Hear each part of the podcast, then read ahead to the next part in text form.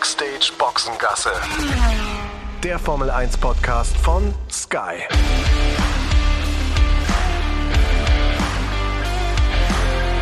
Mit Sascha Roos, Peter Hardenacke und Sandra Baumgartner.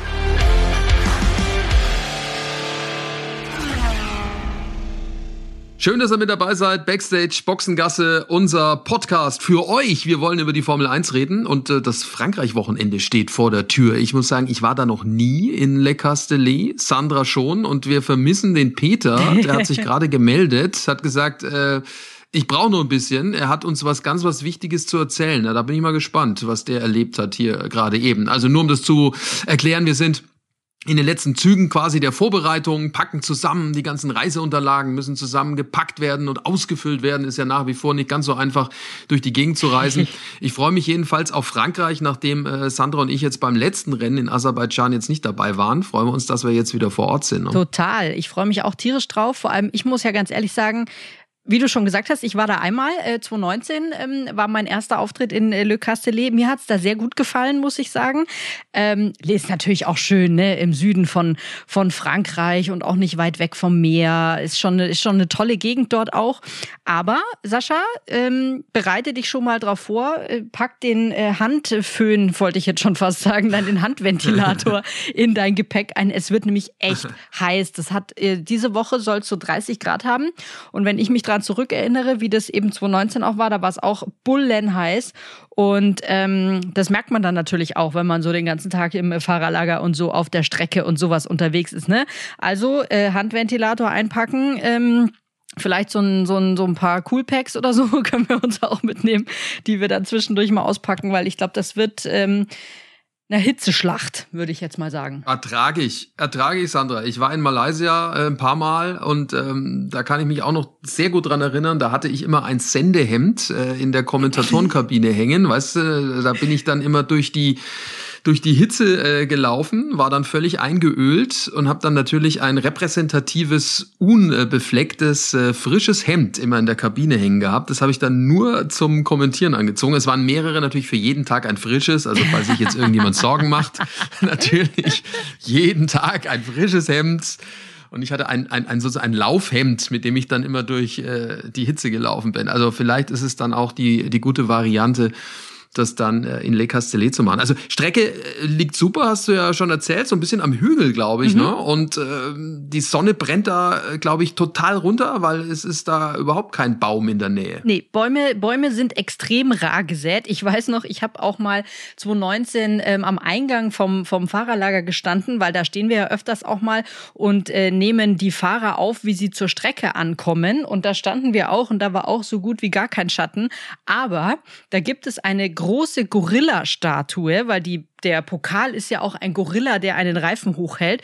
Und auch so eine Gorilla-Statue war da direkt am Eingang. Und dann haben wir uns einfach in den Schatten von dem Gorilla gestellt, während wir auf die Fahrer gewartet haben. Also das, äh, das wird schon was. Ne? Ich habe schon auch überlegt, äh, Sascha, ob ich mal versuche, mir von einem Fahrer, die haben ja immer so Kühlwesten, ne, wenn es zu heiß ist. Dann haben die immer diese Kühlwesten an, wenn sie so Richtung Startaufstellung oder sowas gehen. Ähm, ob ich mir vielleicht von irgendeinem eine stibitzen kann. Da gibt's ja die, die, die witzigsten Varianten. Also es gibt diese Kühlwesten. Andere haben ein tiefgefrorenes Handtuch, was äh, meistens irgendwie... Ähm, ganz starr ist und vorher schon quasi in die, in die Halsform gebogen wird, dass man sich das, wenn das so starr ist, einfach nur noch da draufklippen muss und äh, dann mit dem tiefgefrorenen Handtuch um den Hals rumlaufen kann. Und natürlich ganz klar sind wir auch wieder bei der Eistonne dabei, ne? In die die ja, Fahrer oder hüpfen. einfach so ein Fächer, ne? Ja. Ein Fächer, der klassische Fächer, das wäre vielleicht auch so eine Variante. Die ist jetzt, glaube ich, eine Variante, die die Fahrer nicht unbedingt benutzen. Das wäre dann wahrscheinlich eher Nein, so mein Ding. Meine ich ja, würde für dich deutlich besser wirken, als wenn du so ein klatschnasses Handtuch dir da um den Hals äh, rumhängst, weil dann äh, geht's dir nämlich wie mir, dann brauchst du auch ein Sendekleid oder das irgendwie stimmt. sowas, ne? wenn das, das andere völlig nass ist. Also, äh, weil du gerade von Schatten gesprochen hast, ein bisschen Schatten ja auch über Mercedes äh, nach den letzten Rennen. Also ein bisschen ist auch, glaube ich, sehr nett ausgedrückt. Mhm. Der Haus Segen hängt ganz schön schief. Ähm, das war nach wie vor, finde ich, für mich noch unerklärlich, was da passiert ist. Und wenn du gerade jetzt schon davon sprichst, dass es so super heiß sein soll, Das könnte natürlich wieder ein Problem werden für Mercedes. Also die, die Hitze im Asphalt und all diese Dinge. Da ja. hatten sie ja in Baku schon auch ihre Schwierigkeiten mit. Wobei man sagen muss, die, die Reifenmischung ist diesmal ein Grad äh, härter. Also wir haben äh, den C2, den harten Reifen, den C3, den Medium und den C4, den, den weichen. In Baku und in Monaco war es eine Stufe weicher ins, insgesamt. Ja, Sascha, ne, aber apropos Pirelli, da steht ja auch noch was aus. Ich bin extrem gespannt auf die Erklärung, ähm, wie es zu diesen Reifenplatzern in Baku kommen konnte bei Lance Joll und auch bei Max Verstappen. Da, und der hat ja auch schon so ein bisschen geungt, dass Pirelli da irgendeine Erklärung finden wird, dass es in irgendwelchen Teilen sich die Reifen äh, aufgeschlitzt haben oder beschädigt wurden und es deswegen dazu kam. Ähm, ganz klar ist ja aber, Pirelli steht da auch jetzt echt ein bisschen unter Druck. Wir kommen aus einem Wochenende Wochenende wie Baku, jetzt nach Frankreich, wo es auch wieder heiß ist, was natürlich eben auch für die Reifen ein großes Thema ist. Und da wird jeder jetzt ähm, auch genauer nochmal hinschauen bei Pirelli. Ne? Bin gespannt auf die Erklärung. Ja, prinzipiell magst du ja einen Reifenhersteller, wenn du unter Druck ist, weil viel Luft im Reifen bedeutet auch dann am Ende, dass, dass der Reifen lange hält. Entschuldigung, der musste sein. ja gut, elf Meter halt. Ne? Ich habe dir den Ball wunderschön hingelegt.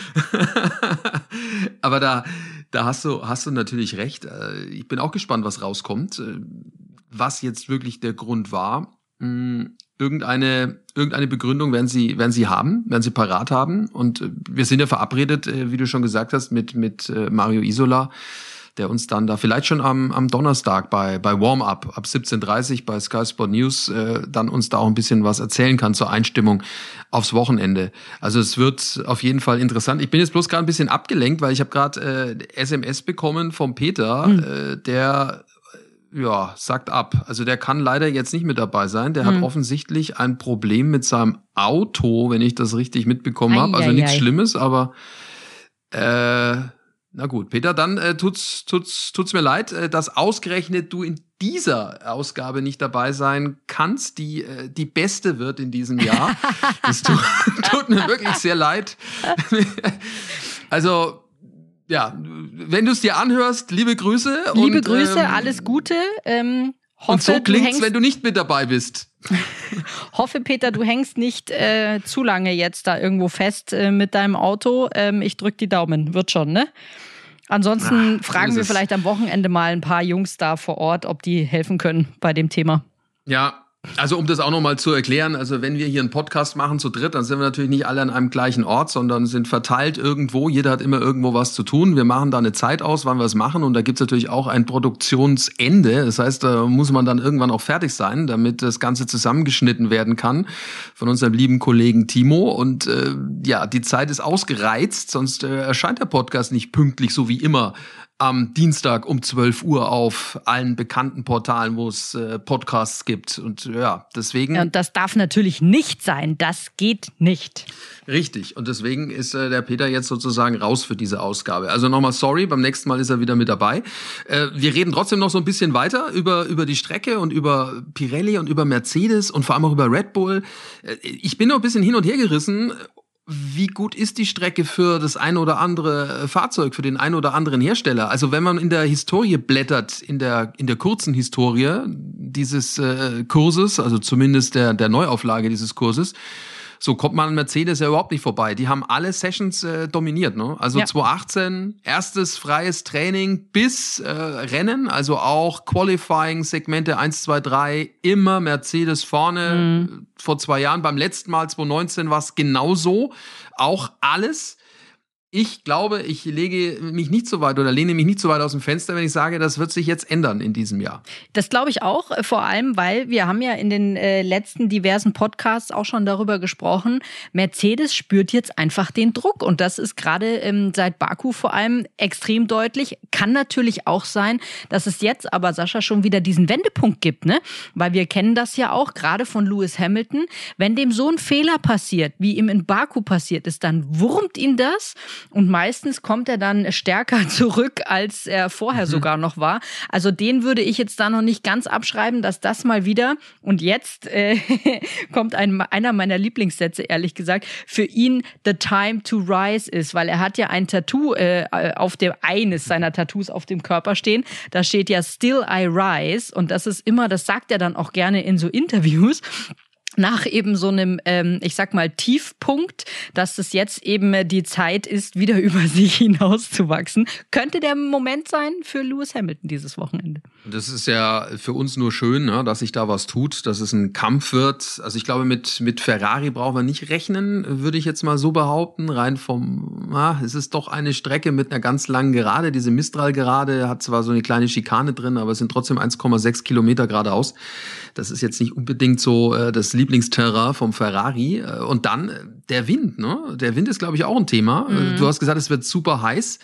Aber auch Wind, der natürlich auch auf diesem Plateau dafür sorgen wird, dass es nicht ganz so einfach wird. Das stimmt, vor allem, weil, wie gesagt, hatten wir ja eingangs schon besprochen, so richtig viel Bäume drumherum gibt's jetzt da nicht. Ähm, also auch nichts, was den Wind äh, aufhalten könnte. Das heißt, wenn der da durchfegt, dann fegt er auch mit ordentlich kmh da durch. Ähm, bin ich mal gespannt, wie das dann wird. Vor allem, Sascha, ich finde es sowieso faszinierend, wenn ich mir diese Strecke anschaue von oben ich komme überhaupt nicht klar, wo man da überhaupt langfahren muss. Ich finde das immer noch nach wie vor einfach sehr beeindruckend von allen Formel-1-Fahrern, dass die immer genau wissen, wo sie langfahren müssen, weil ich würde, glaube ich, mich auf jeder Runde irgendwo verfahren und irgendwo die falsche Abzweigung nehmen. Ich finde das extrem unübersichtlich.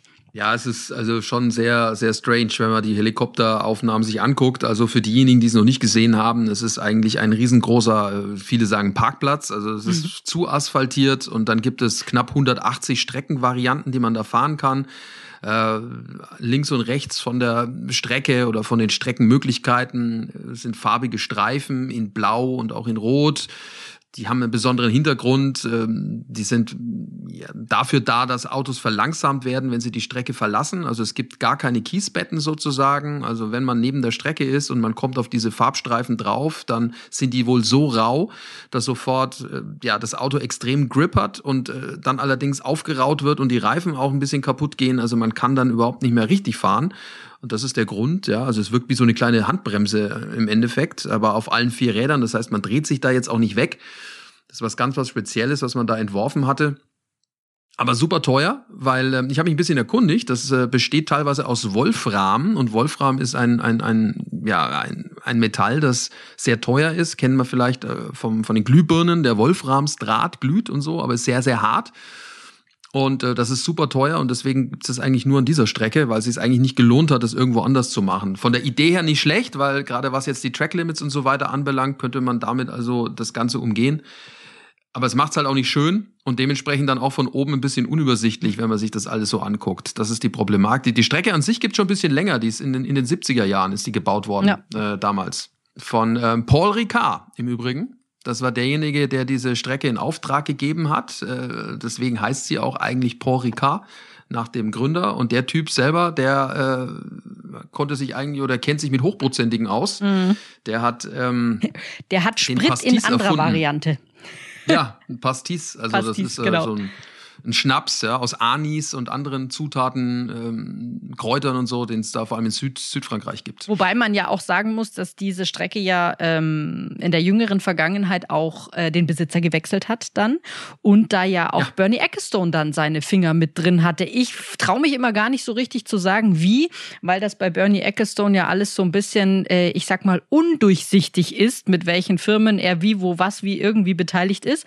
Aber äh, Bernie Ecclestone auf jeden Fall ähm, da auch mit dabei gewesen. Und das war ja auch ähm, dann mit einem Punkt, warum es diese Strecke dann geschafft hat in den Kalender. Kann mich noch dran erinnern, dass wir damals darüber gesprochen hatten, Frankreich, ein, ein Comeback des Frankreich Grand Prix und da wurden natürlich viele, viele tolle Kurse genannt, allen voran äh, Manicure und dann wurde es eben Le Castellet auch durch die Verbindung von Bernie Ecclestone. Ja, wobei sie ihm nicht mehr gehört, ne? Das nee. ist quasi in die Scheidungsmasse irgendwie mit eingeflossen, also gehört jetzt seiner Frau, da ist auch ein Flug, Flugplatz mit dabei ja. und so, also die, ein Testzentrum und da war früher auch auch die, die Driver School und Academy von französischen Fahrern. Also Alain Prost ist da viel rumgefahren, René Anou und so weiter, die ganzen großen Helden der, der 80er und späten 70er, die da unterwegs waren und dort gefahren sind. Und also, ist natürlich auch, Sascha, eine sehr beliebte Teststrecke, weil es ja unfassbar viele verschiedene Streckenvarianten gibt ähm, auf diesem Betonparkplatz, sagen wir jetzt mal so.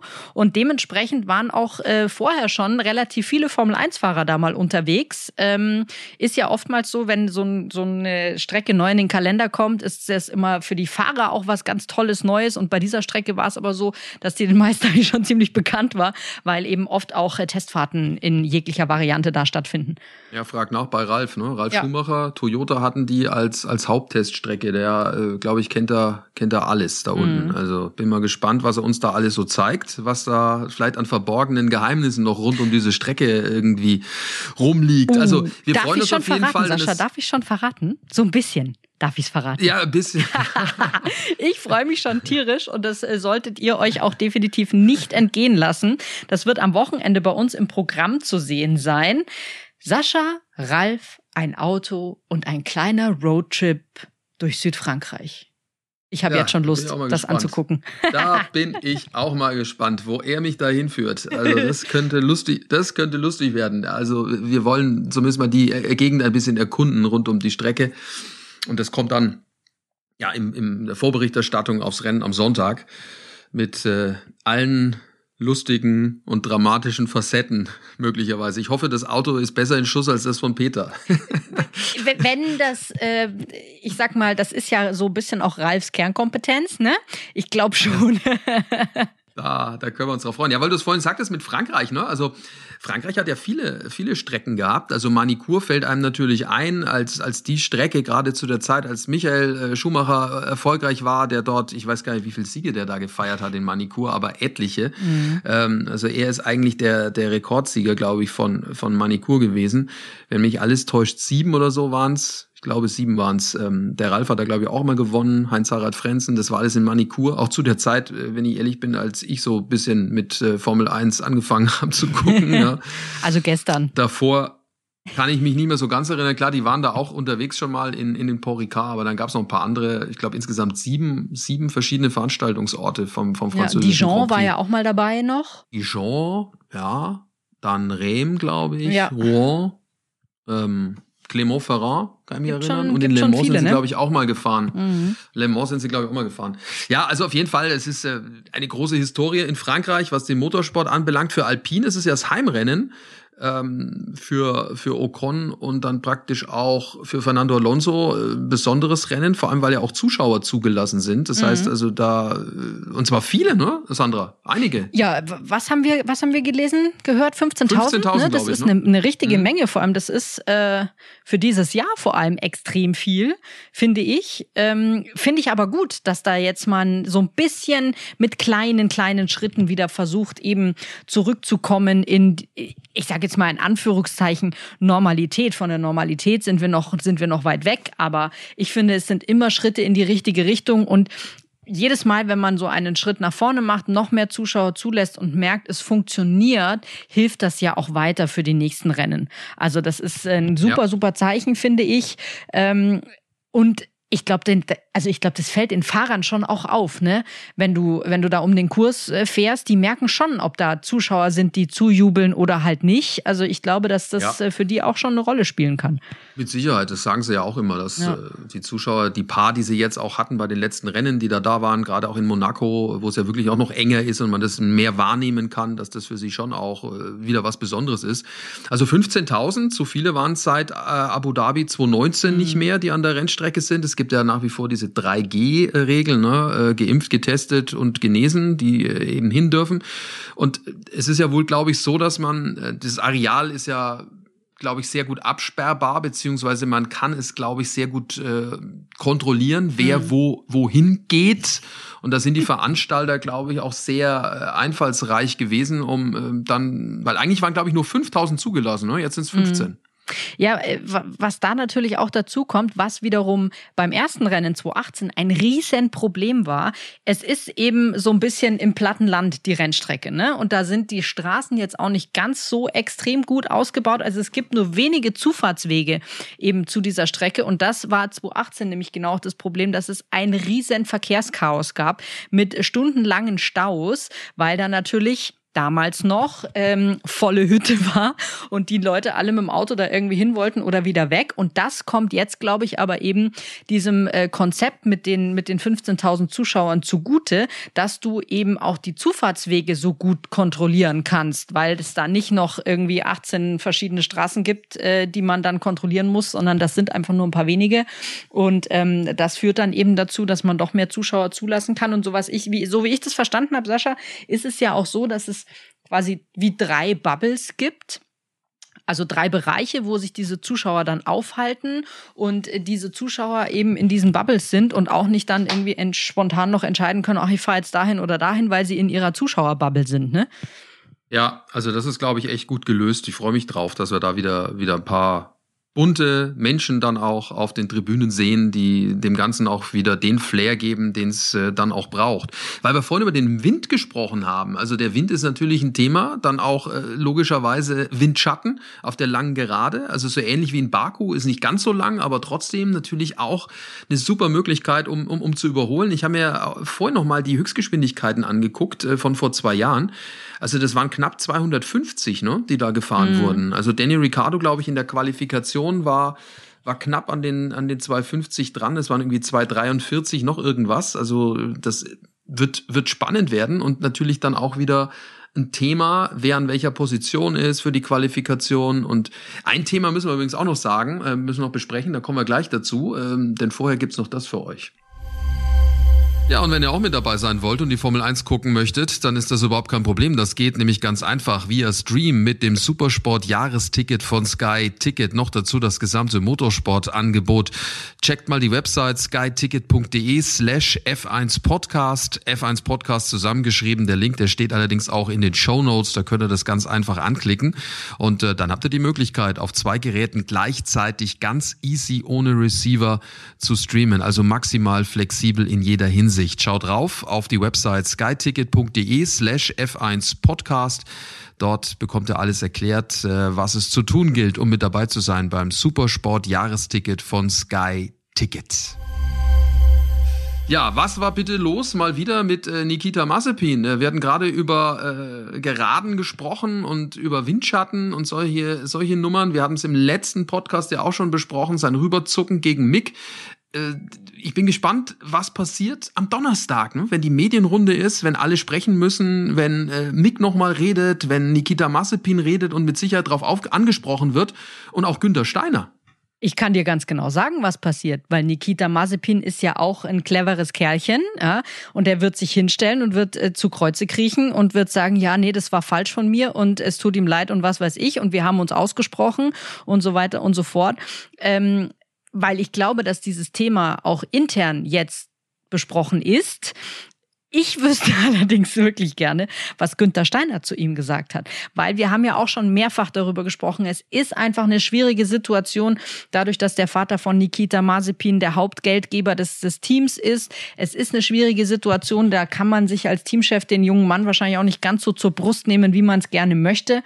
Ähm, aber ich frage mich halt ehrlich gesagt langsam, Sascha, wie soll das denn mit Nikita Mazepin noch weitergehen? Also äh, irgendwie wird er immer mehr so ein bisschen zum Kamikaze-Piloten und ähm, also ja, ich weiß nicht, ob das, ob die Formel 1 so das richtige Feld für ihn ist, ehrlich gesagt. Ja, es äh, bleibt spannend. Also Michael Masi wollte sich ja die Szene nochmal angucken und dann da auch nochmal reden. Das wird, äh, ich bin mir zu 100% sicher, auch nochmal Thema sein im, im, im Fahrerbriefing dann unter den Fahrern an sich und eben der, der Rennleitung, die da auch nochmal drauf eingehen werden und mit Sicherheit auch klar sagen werden, was geht und was nicht geht.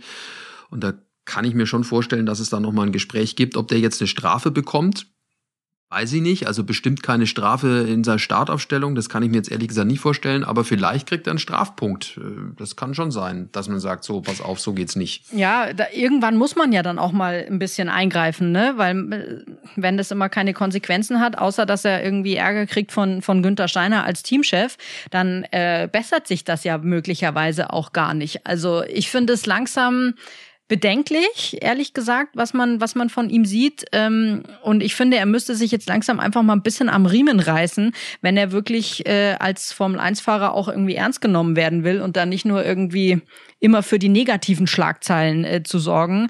Ähm, weil ich vielleicht gefällt dieser, seinem Vater das irgendwann auch nicht mehr, ne? Ja, also du kriegst ihn ja nicht übers Geld. Ne? Also eine Geldstrafe, nee, das ist ja lächerlich für ihn ganz persönlich. Sinn. So, eine, eine Startplatzstrafe ist auch Schmarren, weil der startet eh äh, schon in den letzten zwei Startreihen, wenn jetzt nichts Besonderes passiert, in der Regel ganz hinten. Also was macht die Startplatzstrafe? Gar nichts. Insofern geht's nur über einen persönlichen Strafpunkt. Weil wenn er nämlich genügend Strafpunkte hat, äh, dann würde ihm dann ähm, ah. ja, eine Sperre drohen. Und darüber kriegst du ihn, glaube ich. Pass auf, mir würde noch was einfallen. Das hatten wir auch schon öfter mal, dass wenn es um so Situationen ging, dass die Fahrer dann, ich sag mal so, gemeinnützige Arbeit machen mussten. Und äh, da fällt mir wieder das äh, Action for Road Safety von Jean Todt ein, der ähm, da ja ganz weit vorne ist. Und ich könnte mir auch vorstellen, dass das vielleicht mal eine Maßnahme wäre, ihn da, ich sage jetzt mal, so ein bisschen gemeinnützige äh, Arbeit aufzubrummen. Ähm, was sowas angeht, weil diese Varianten, die gab es auch schon oft. Übrigens, Sascha, bei mir ist gerade, ich mach mal kurz hier zu, nämlich mein Testergebnis gekommen, weil wir müssen ja nach wie vor Corona-Tests machen. So, jetzt schaue ich mal ganz kurz nach, wie das bei mir ausgefallen ist. Negativ, natürlich. Alles klar, ich bin bereit. ich habe auch jetzt parallel geguckt, bei mir auch, just in dem Moment. Ne? Auch da nur zur Erklärung, es ist bei uns so, wir haben es glaube ich schon mal erklärt, aber nochmal ganz schnell erklärt, äh, bei uns ist es so, dass wir ähm, ja über einen über einen, eine Arztpraxis sozusagen unseren unseren Test machen müssen, ganz normal, wie ihr das kennt, und dann geht's in ein Labor und dann innerhalb von ja fünf sechs Stunden kriegt man dann die Information. Ich fand, heute ging's schnell. Heute ging's schnell, genau. Ja. Ich habe um 10.45 Uhr meinen Test äh, gemacht, der wurde dann gleich abgeholt mit Kurier und jetzt ist das Ergebnis da. Das bekommen wir ja in einer speziellen App, ähm, wo wir dann auch das Zertifikat zum Beispiel abrufen können. Und ähm, das funktioniert alles inzwischen echt reibungslos, super schnell, einwandfrei und auch immer. Ne? Ja, du, aber, ähm, das ist tipptopp. Weil wir, weil wir gerade übrigens über die Sperre gesprochen haben. Ne? Zwölf Punkte sind's. Wenn man zwölf Punkte hat, zwölf äh, Strafpunkte, dann äh, wird man gesperrt. Und äh, momentan ist es bei Nikita Mazepin so, dass er insgesamt zwei Punkte hat äh, auf hm. dem Konto. Der Führende Wobei, in der Sünderkartei ist, komm Sandra, auf. Ha? Wer führt? Äh, Wer hat die meisten Punkte? Das ist jetzt fies von mir, muss ich sagen. Das ist jetzt hm, gemein. Jetzt warte mal, lass mich mal, lass mich mal ganz kurz überlegen. Wer hat die meisten Punkte? Also pass auf, ich gebe dir, sind aber nicht noch Tipp. von letztem Jahr, ne? Ich gebe dir einen Tipp, ja, das Jahr geht immer ein Jahr. Nee, innerhalb eines Jahres, innerhalb von zwölf ja, ja. Monaten. Also die von der letzten Saison zählen noch mit dazu, äh, die halt Ach genau so, vor zwölf Monaten waren. Ja, ja, ja, ja. Aber äh, pass auf, äh, ich gebe ich geb dir ein bisschen Unterstützung. Ähm, es ist. Fährt er noch? Hm? Fährt er noch im aktuellen Feld? Ja, ja, ja, ja, ja. Sonst würde er nicht mehr ja, aufgeführt sein. Nee, nee, ah, es ist schon klar. jemand Aktuelles. Und es ist auch für alle anderen zum Mitraten, ist vielleicht ganz lustig. Ähm, es ist ein Fahrer aus Europa, mhm. beziehungsweise ursprünglich Europa, EU. Ursprünglich Jetzt nicht Europa. mehr, nicht mehr EU. Jetzt nicht mehr EU. Also ein Jetzt Brite. Ja. Ein britischer Fahrer. Dann kann Und er fährt, es ja eigentlich. Er fährt für ein britisches Team. Ja gut, dann kann es entweder nur der George sein oder der Nikolas. Nee, es ist. Nein? Nee, der nee, Lando. Nee, Brite. Es ist Lando Norris, McLaren. Es ist Lando Norris. Acht Punkte. Der hat acht Punkte. Der, ei, also der, der darf sich, also vier, ne? Und dann wäre er quasi gesperrt. Und bei, ui, bei ui. Mazepin sind es zwei. Gehen wir es immer durch. Sebastian Vettel hat fünf. Äh, was haben wir er ist auch immer weit vorne dabei, finde ich. Es gibt, du, pass auf, es gibt vier Fahrer, die haben noch gar keinen Punkt. Vier. Lewis. Mäp. Sechs. Okay. Pass auf, Fernando Alonso hat noch keinen Punkt. Richtig. Fernando Alonso hat noch keinen Punkt. Ding, ding. Äh, Daniel Ricciardo hat noch auch keinen Punkt. Doch, der hat, der hat einen. Also Shit. pass auf, das ist jetzt, das, das, ist ja nur raten, das ist ja echt schwer. Also Mick Schumacher hat noch keinen, Alonso hat keinen, Walter okay. Bottas hat noch keinen und, und das finde ich erstaunlich, Max Verstappen hat auch keinen. Hätte ich jetzt nicht gedacht. Da hätte ich jetzt gedacht, er hätte einen. Also das sind die vier Fahrer ja, ohne so Punkt. einen hätte ich ihm zugetraut, ehrlich gesagt. Das sind die vier Fahrer ohne Punkt. Lando Norris also mit acht, der Führende in dieser äh, Sektion. Und das äh, hat man nicht so gern, glaube ich, dass man da vorne ist Nee. momentan. Ja, also so viel dazu. Wir, wir, wir waren ein wenig weggekommen vom eigentlichen Thema, aber Mazepin jedenfalls. Aber immer schön. Mazepin jedenfalls, ähm, das wäre eine Geschichte, wo du ihn äh, dir packen könntest. Und es gab ja einen Fahrer, der auch schon mal gesperrt wurde für ein Rennen nach einem Vorfall. Das war äh, Grosjean. Nach dem Massencrash von Spa 2012 war das der Fall. Du musst da Ja, mal wobei, aussetzen. wobei glaubst du wirklich, dass ihn so ein Rennen Sperre wirklich auch wehtun würde? Weil ich meine, sind wir ehrlich, da wo er rumfährt, geht es nicht um Punkte, es geht um keine WM-Punkte, also geht es auch nicht fürs Team um irgendwelche WM-Punkte. Wie packst du ihn? Wie packst du ihn am meisten? Stolz. Da ja, packst du ihn am stimmt, mit meisten. der Ehre, ne? Ehre und Stolz. Und Das wiederum ist, glaube ich, also das würde ich jetzt mal behaupten. Gut, also ich äh, bin jetzt nicht der Rennleiter, ich bin auch nicht die FIA, aber das ist das, was ich mir vorstellen könnte, wo du Ja. ihn vielleicht ein bisschen disziplinieren könntest, weil ganz ehrlich, Ja, der lacht doch drüber. Den, ich will auch ehrlich gesagt nicht, wenn ich jetzt ein Kind hätte, das äh, irgendwie Kart fährt, dann will ich nicht, dass Nikita Mazepin äh, dem irgendwie erklärt, wie man fahren soll. Also, weißt du, wenn du jetzt an diese vier äh, Geschichten da denkst, Safety. ja, vergiss es. Das, was meinetwegen auch der Sepp mal machen musste, Sebastian Vettel Ja. oder so, gab's ja auch mal sowas. Ähm, nee, das äh, will ich ehrlich gesagt nicht. So nee, ist es. stimmt. So, was ich will, ist ein tolles Rennwochenende. Das werden wir auf jeden Fall haben. Davon gehe ich aus. Äh, dann auch wieder mit Peter, ja, der äh, dann hoffentlich auch gemeinsam mit uns pünktlich zum, zum Flieger kommt morgen. Weißt du, was mir da noch gerade einfällt? Was? Ich weiß nicht, ob das jetzt ein schlechtes Omen ist oder nicht, ne? Aber ähm, das Auto, das Peter fährt, ist ja von einer französischen Automobilmarke. Ja, die Zeiten in der Formel 1 sind bei denen Gott sei Dank vorbei, in Anführungszeichen. tatsächlich. Frag mal nach bei Ralf, als der dieses Fabrikat fuhr. Ich glaube, das war Ja. eher. Hm. Aber egal. Also Na gut. Äh, sollte er es nicht rechtzeitig. Normalerweise holt mich der Peter ja immer ab, ne? Äh, zum Flughafen. Wahrscheinlich müssen wir das jetzt mal andersrum machen, vielleicht. Äh, müssen wir mal, müssen wir mal klären, wie wir, wie Müssen wir das wir mal hinkriegen. klären, genau. Müssen wir mal klären. So ich freue mich jedenfalls. Es wird ein super Wochenende mit all den Dingen, Ja. die für uns äh, ja, spannend sind und für euch natürlich auch. Hört weiter rein in unseren Podcast. Gibt's wie gesagt auf allen gängigen Portalen, wo es Podcasts gibt. Bitte, äh, ja, empfehlt uns weiter. Bitte schreibt in die Kommentare rein, was euch passt, was euch nicht passt. Gebt gute Bewertungen ab, Daumen hoch und so weiter und so fort. Und dann freuen wir uns auf ein tolles Wochenende. Wie gesagt, dann auch wieder mit Peter. Ralf Schumacher wird auch mit dabei sein. Sandra sowieso. Und ja, dann viel Spaß mit Motorsport sûr. Ciao. Au revoir.